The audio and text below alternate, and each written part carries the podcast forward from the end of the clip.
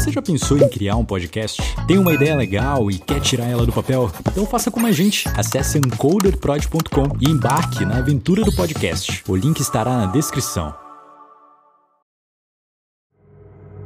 No dia 7 de novembro de 1951, o Jornal Diário de Pernambuco noticiou a seguinte tragédia. O antigo coraçado brasileiro São Paulo foi arrastado em uma tempestade próximo ao Largo dos Açores e desapareceu de forma misteriosa. Na Europa, chegavam informações cada vez mais estranhas, que reportavam, além do inexplicável desaparecimento, a falta de comunicação repentina com a tripulação do encoraçado.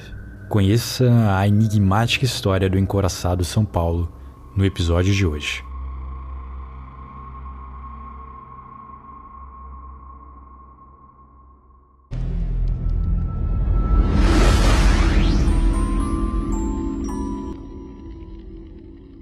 Olá, seja bem-vindo ao Espaço Indecifrável, um podcast onde relatamos os maiores mistérios sem soluções do mundo de uma maneira imersiva. Eu me chamo Karim Matos e irei te guiar durante esse episódio.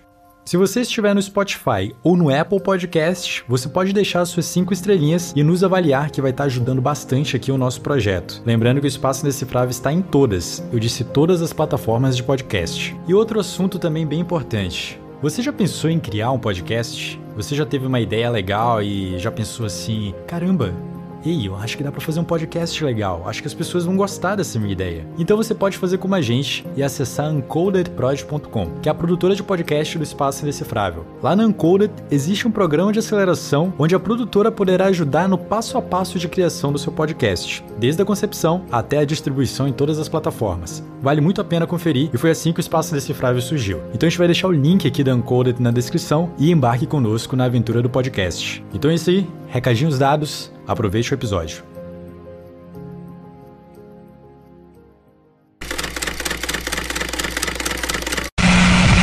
Episódio 44 O enigmático desaparecimento do encouraçado brasileiro. Porto do Rio de Janeiro. Era 20 de setembro de 1951. Após um longo atraso, finalmente o gigantesco encouraçado São Paulo partia do Brasil com destino à Inglaterra, país que o havia arrematado em um leilão. Anos antes, o mesmo encoraçado recebia o título de navio de guerra mais importante do Brasil e se destacava na lista dos mais poderosos do mundo. Agora, após 40 anos prestando serviços na Marinha Brasileira, atravessaria o Atlântico para virar sucata. A Segunda Guerra Mundial havia terminado fazia poucos anos, e nesse período a Europa carecia de matérias-primas como aço. A viagem seria longa. Atravessar o Oceano Atlântico, rebocando o gigante do mar como o encoraçado São Paulo, que tinha 166 metros de comprimento e 20 mil toneladas. Era uma tarefa muito árdua e delicada. A complexidade da operação era tanta que os dois navios rebocadores enviados pela Inglaterra, que puxariam o encoraçado, não poderiam ultrapassar a velocidade de 5 nós durante a viagem. Isso equivale a mais ou menos uns 10 km por hora. Dentro do encoraçado, que já não funcionava mais, estavam oito marinheiros ingleses, responsáveis pela integridade física do navio durante a travessia. Cada um dos dois navios rebocadores contava com a sua própria tripulação, e assim o comboio seguiu a viagem. Tudo corria de forma tranquila, até que chegou o dia 6 de novembro de 1951. Fazia um mês e meio desde que havia partido do porto do Rio de Janeiro, e a essa altura os navios estavam nas proximidades das Ilhas dos Açores, no Atlântico Norte. No início da tarde, uma tempestade avassaladora os atinge. O dia virou noite. A chuva se intensificava a cada minuto. O vento dava a sensação de estar em meio a um furacão e imensas ondas cobriam os dois navios rebocadores. A certa altura, a comunicação com a tripulação a bordo do encoraçado é perdida. Foram horas de sufoco em meio à tempestade, em uma luta pela sobrevivência. Quando a chuva finalmente passa e o tempo começa a abrir, o inacreditável acontece. O gigantesco encoraçado São Paulo havia desaparecido. Buscas foram feitas por toda a região, mas nada foi encontrado. O navio de guerra, o Gigante do Mar, havia sumido sem deixar vestígios para sempre. Se você não sabe exatamente o que é o encoraçado, imagine o seguinte: o navio de guerra pesadamente blindado, armado com artilharia de longo alcance e com o maior calibre existente. No início do século XX, os encoraçados eram os veículos marítimos de guerra mais potentes que ofereciam o maior poder de fogo da época. Eram um símbolo do poder e do domínio naval da nação. Eles eram usados para proteger territórios e fronteiras marítimas. Traçando um paralelo com os tempos atuais, ter em sua frota os melhores encoraçados equivalia ao que é hoje ter o domínio da força nuclear. Se você quisesse, você podia simplesmente acabar com um país inteiro. O encoraçado São Paulo foi feito sob encomenda pela Marinha do Brasil e operou entre os anos de 1910 e 1947. Ele foi construído por uma empresa inglesa e recebeu esse nome em homenagem à cidade e estado de São Paulo. Antes dele, o Brasil já tinha em sua frota o encoraçado Minas Gerais, porém o São Paulo era uma versão muito mais moderna. A encomenda do novo navio era a tentativa brasileira de diminuir a defasagem bélica do país perante outras potências estrangeiras. Ter o encoraçado significava ter poder, e era isso que o Brasil queria comunicar ao mundo e aos seus vizinhos da América do Sul. O encoraçado São Paulo era enorme. Tinha 166 metros de comprimento, equivalente a um prédio de 55 andares. Ele pesava 20 mil toneladas e alcançava a velocidade de 37 km por hora, o que era considerado muito rápido para o seu tamanho. Com relação ao armamento, ele tinha 12 canhões de 305 mm, 22 canhões de 120 mm e 8 canhões de 47 mm. Ele era capaz de fazer um belo de um estrago se abrisse fogo com toda sua potência. Entre os marcos vividos pelo encoraçado São Paulo, entra no seu currículo o transporte do presidente brasileiro Hermes da Fonseca, a vinda ao Brasil dos restos mortais de Dom Pedro II e da imperatriz Teresa Cristina e a participação na Revolta das Chibatas, quando os marinheiros se revoltaram contra o fim dos maus tratos e castigos físicos que sofriam na marinha. Em 1914, apenas quatro anos desde que o navio estava em serviço, a Marinha Brasileira ofereceu um encoraçado emprestado para a Grã-Bretanha para os britânicos usarem durante a Primeira Guerra Mundial, mas os ingleses recusaram. O navio já estava em más condições, carecendo de manutenção e modernização. Em 1918, o Brasil enviou o navio para os Estados Unidos, onde recebeu a manutenção devida. Foi apenas em 1922 que o São Paulo fez seu primeiro disparo com fins militares. Atacou o Forte de Copacabana, que havia sido tomada na revolta tenencista. Em 1930, o gigante do mar já estava novamente precisando de ajustes e beirando péssimo estado. Não alcançava nem mesmo metade da velocidade que era capaz. Sua carreira se encerrou com a função de defesa costeira. Durante a Segunda Guerra Mundial, se instalou em Recife para defender o porto e se aposentou. Vendê-lo foi uma forma que o Brasil encontrou de arrecadar dinheiro para manter os demais navios da Marinha, e a Inglaterra viu na aquisição um bom negócio para conseguir matéria-prima. Transformaria o que hoje havia sido um dos mais potentes navios de guerra, e que coincidentemente havia sido construído no seu território, em Sucata. Sabendo que a travessia do Oceano Atlântico seria desafiadora, a empresa que comprou o encoraçado enviou ao Rio de Janeiro dois dos seus melhores barcos rebocadores, o Bluster e o Dexterials, Agregaram também dois cabos de aço bem longos e grossos, com 30 centímetros de espessura cada um, junto à tripulação de oito marinheiros que viajavam no encoraçado. Colocaram dois barcos pequenos, coletes salva-vidas e foguetes sinalizadores, itens para ser usados em caso de emergência. Estaria tudo bem planejado se não fosse o atraso do Brasil em liberar a embarcação. O acordo feito com a Inglaterra sobre a venda do navio dizia respeito apenas sobre sua carcaça, e não aos itens dentro dele. Assim, o Brasil decidiu limpá-lo por dentro, tirando absolutamente tudo que havia ali. Entregaria aos ingleses o que compraram, a estrutura do encoraçado.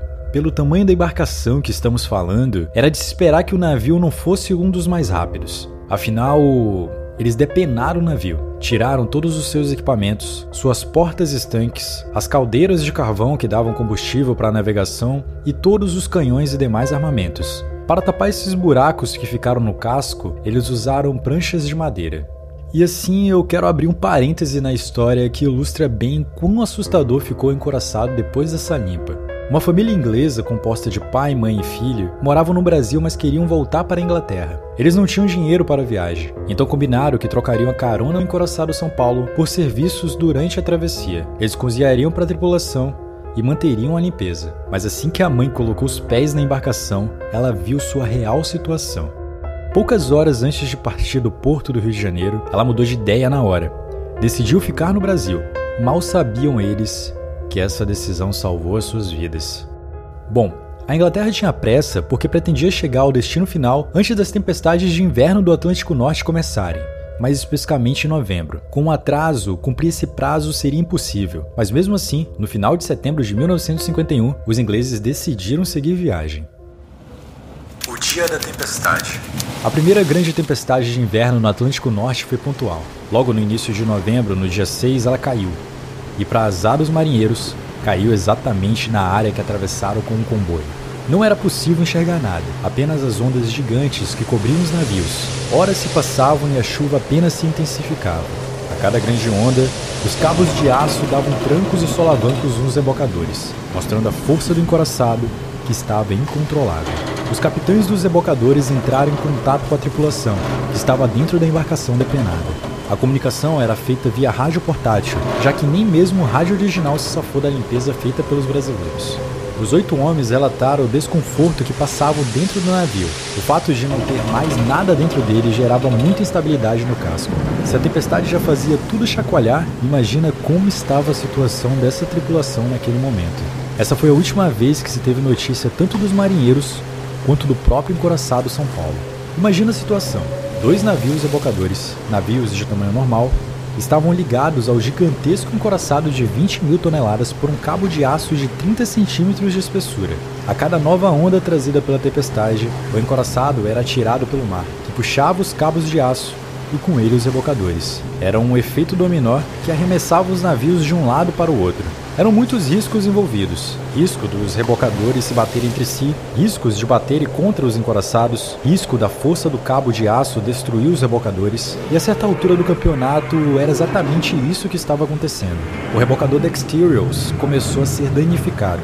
Com medo de naufragar, o comandante mandou soltar o cabo do reboque, só que a decisão tomada no susto não foi bem calculada. Ao fazer isso, toda a força para segurar o encoraçado foi transferido para o cabo de outro rebocador.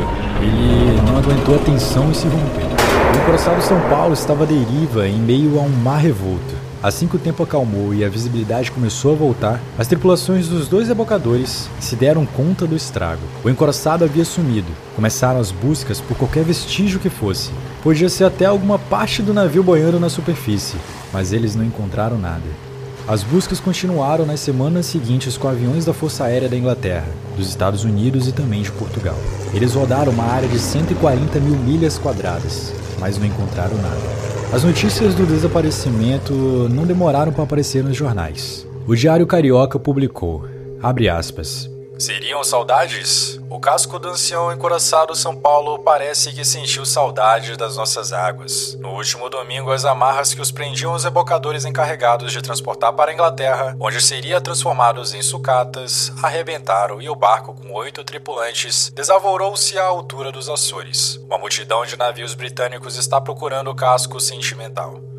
Fecha aspas. O Diário da Noite atualizou a notícia dias depois. Abre aspas. A bordo do antigo encoraçado São Paulo, que continua à mercê das ondas, sem meios próprios de propulsão e sem rádio, encontram-se oito tripulantes. Foram avistados sinais luminosos no local onde se supõe esteja o São Paulo e para onde é enviado a todo vapor dois rebocadores. Fecha aspas. Passado mais de um mês de buscas, era preciso admitir o improvável. O encoraçado São Paulo havia afundado. Mas como um gigante de 166 metros de comprimento poderia afundar tão rápido? Era como se fosse um prédio de 55 andares que desapareceu em questão de minutos.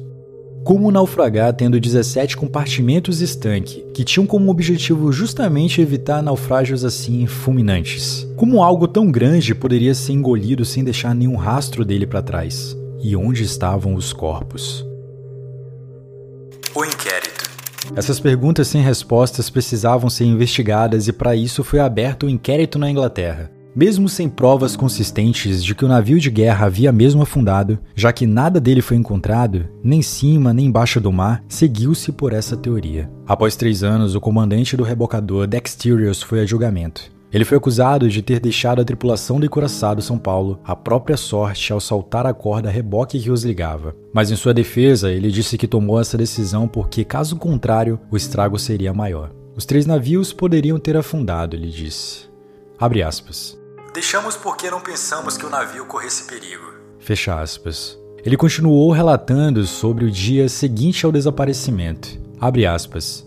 Ainda relampejava e as ondas eram gigantes. Usando o radar, seguimos a rota exigida pela deriva natural do navio. Nada achamos. Fecha aspas. As investigações chegaram ao Brasil também. Sabe aquela ideia de limpar o navio para entregar aos ingleses? Então, tira tudo que havia de dentro dele e tapar os buracos que ficaram no casco com placas de madeira poderia ter ajudado o encoraçado São Paulo a ter um naufrágio extremamente rápido.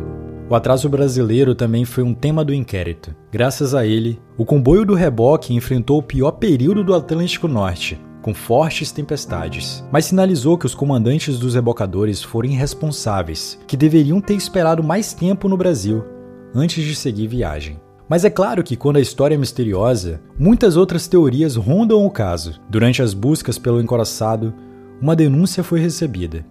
Teriam avistado a embarcação nas proximidades da Ilha da Madeira, não muito longe de onde aconteceu o desaparecimento, porém ele estaria identificado como uma bandeira do Panamá. Os policiais ingleses não conseguiam confirmar a informação. Para aumentar o mistério, os tripulantes dos navios rebocadores teriam afirmado que no dia do desaparecimento do São Paulo, eles viriam uma forte luz vinda do céu. Questionados se não se tratava de um raio, afinal havia uma tempestade, eles disseram que a luz era diferente de tudo que eles já haviam visto. Essa informação foi deixada de lado nas investigações. Porém, na década de 70, 20 anos após o desaparecimento do encoraçado, algo novo é agregado à história. Um garoto norte-americano chamado Ron Card afirma ter contato frequente com seres moradores do planeta Vênus. Durante suas conversas, o seu amigo extraterrestre teria contado que uma vez eles foram responsáveis pelo desaparecimento de um navio de guerra do planeta Terra. Para poder abduzi-lo, os alienígenas criaram uma tempestade e assim tiraram a atenção dos humanos que estavam no local nesse momento. Eles usaram uma nave-mãe para roubar o navio, que lançou um feixe eletromagnético para tirá-lo do mar e mandá-lo para o espaço. Esse feixe poderia ser a tal luz avistada pela tripulação. Nunca ficou esclarecida a causa real do desaparecimento do São Paulo. A conclusão da investigação inglesa foi que o encoraçado naufragou por sua incapacidade de fazer manobras no mar revolto. Mas ninguém nunca foi punido. A verdade é que o enigmático desaparecimento do encoraçado brasileiro segue desafiando o mundo, sem respostas para que o de fato aconteceu com o gigante do mar. Após mais de 70 anos do seu sumiço, ele se destaca na lista de histórias sobre navios fantasmas, sendo mais um mistério sem solução. No próximo episódio do Decifrando o Espaço da semana que vem, nós vamos discutir algumas teorias que rondam esse caso e queremos saber de você, qual a sua teoria. Manda uma mensagem pra gente no nosso Instagram, arroba Espaço Indecifrável. Quem sabe a sua teoria poderá aparecer no nosso próximo episódio. Então é isso, eu me chamo Carimatos e eu te vejo em breve.